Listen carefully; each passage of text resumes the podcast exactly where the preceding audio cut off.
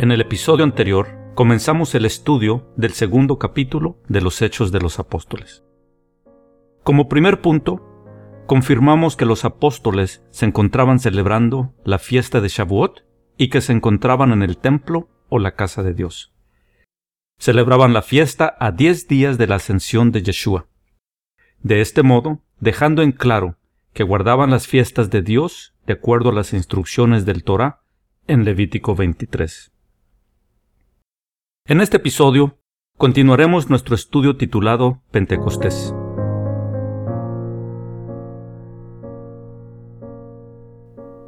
Bienvenidos al Camino a Emaús, un programa dedicado al estudio de las enseñanzas de nuestro Maestro Yeshua de Nazaret a la luz de sus instrucciones en el Torah. Platiquemos sobre si Hechos 2 es el relato del nacimiento de la Iglesia. Los traductores usan la palabra iglesia para traducir del griego eclesia, y en apariencia, eclesia solo se usa en el Nuevo Testamento pero solo en apariencia, puesto que el Nuevo Testamento solamente nos llega en griego, con la excepción de unos cuantos libros en el hebreo original, entre ellos el Evangelio de Mateo, que sobrevivió la versión original en hebreo. Sin embargo, hay una traducción del Antiguo Testamento en griego que antecede los tiempos en que se escribió el Nuevo Testamento. Se trata de la Septuaginta, traducida 200 a 300 años antes de Cristo y que muy probablemente es la versión que circulaba en tiempos de Jesús y leída por los autores del Nuevo Testamento.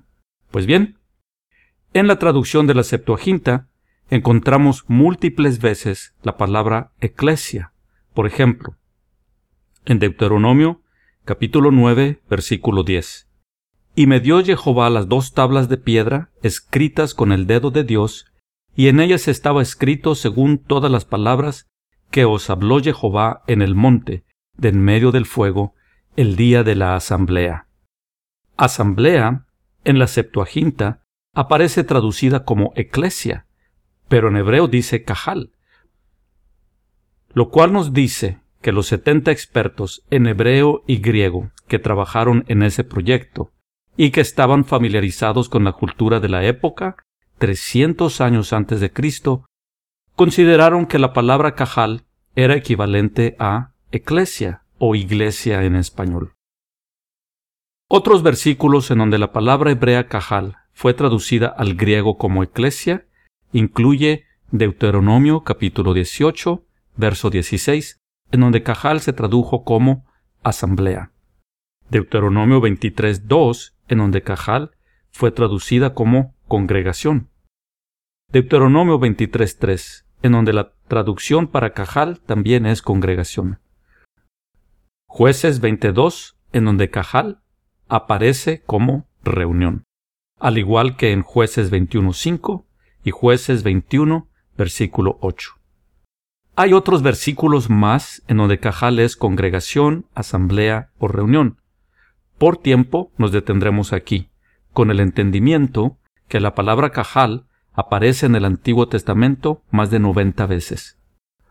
O sea que el concepto de reunión, congregación, hacer asamblea o participar en eclesia o iglesia antecede al Shavuot o Pentecostés del segundo capítulo de Hechos de los Apóstoles.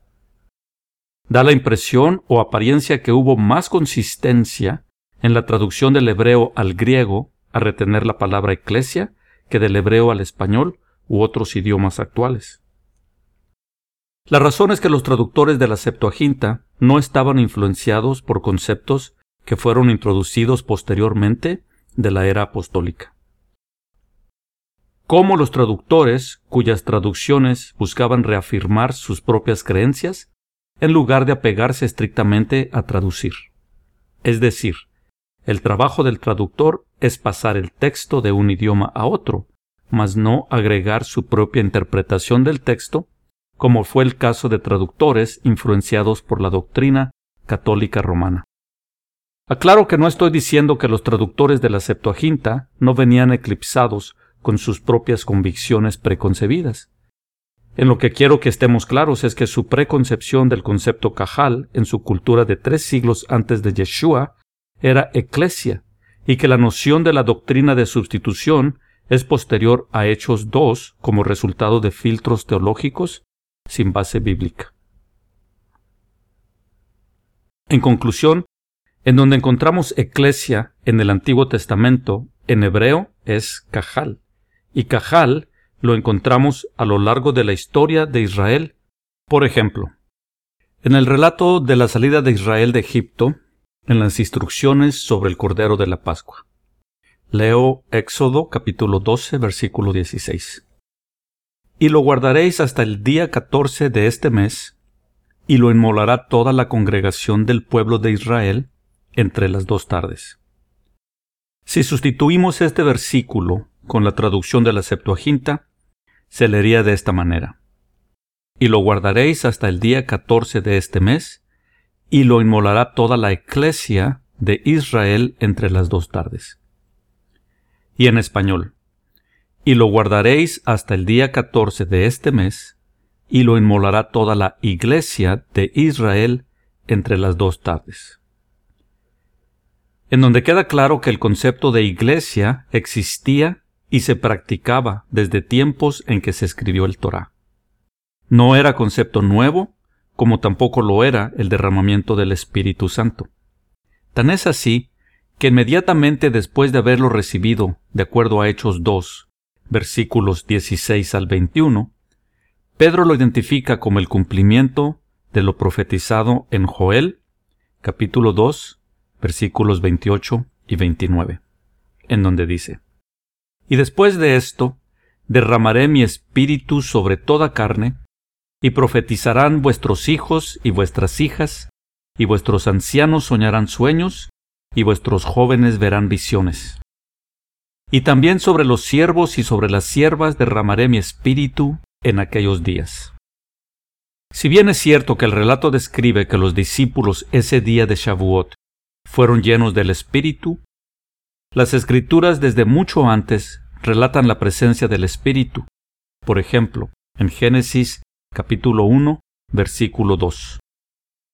Y la tierra estaba desordenada y vacía, y las tinieblas estaban sobre la faz del abismo, y el Espíritu de Dios se movía sobre la faz de las aguas. Evidentemente, desde la misma creación, el Espíritu de Dios ha participado con la humanidad. No es alguien nuevo al proyecto, no es el relevo de un Dios que obra segmentado. Nuestro Dios es Ejad, es unidad. Además, de no ser así, ¿cómo explicaríamos Hebreos 13, 8? Jesucristo es el mismo ayer y hoy y por los siglos. Con respecto a la fundación de la Iglesia, esto es lo que debemos preguntar. Si la Iglesia es algo nuevo a partir de Hechos de los Apóstoles capítulo 2, ¿por qué en el Antiguo Testamento continuamente se menciona eclesia en sus diferentes variantes de traducción? La respuesta es que no era un concepto nuevo, sino un concepto totalmente confirmado en el Antiguo Testamento. Una pregunta más. Si en Hechos 2 se transfiere el pacto del pueblo de Israel a otra nación o a otro grupo de gente, ¿qué versículos lo confirman? La respuesta ya debes conocerla. Ninguno. Sin embargo, las escrituras confirman lo contrario. El pacto Dios lo hizo con Israel y continúa con Israel. Última pregunta. Si el plan de Yeshua era sustituir a Israel con la Iglesia, ¿por qué todas sus enseñanzas muestran lo contrario? Leo Mateo capítulo 10 versículo 6, en donde Yeshua nos dice, sino id antes a las ovejas perdidas de la casa de Israel. Y Mateo 15, versículo 24. Él, Yeshua, respondiendo, dijo, No soy enviado sino a las ovejas perdidas de la casa de Israel. Si al leer estos versículos sigues pensando que las ovejas perdidas de Israel son, por ejemplo, el hermano que no quiere venir a la iglesia, es porque lo sigues viendo a través del filtro establecido por siglos de la falsa doctrina de sustitución, la cual predica que la iglesia cristiana es el nuevo Israel. Ese filtro milenario de antisemitismo no permite discernir una verdad tan obvia.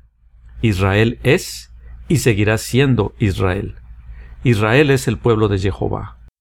El Eterno lo pactó con nuestro padre Abraham, Isaac y Jacob. La Biblia no habla de ninguna sustitución.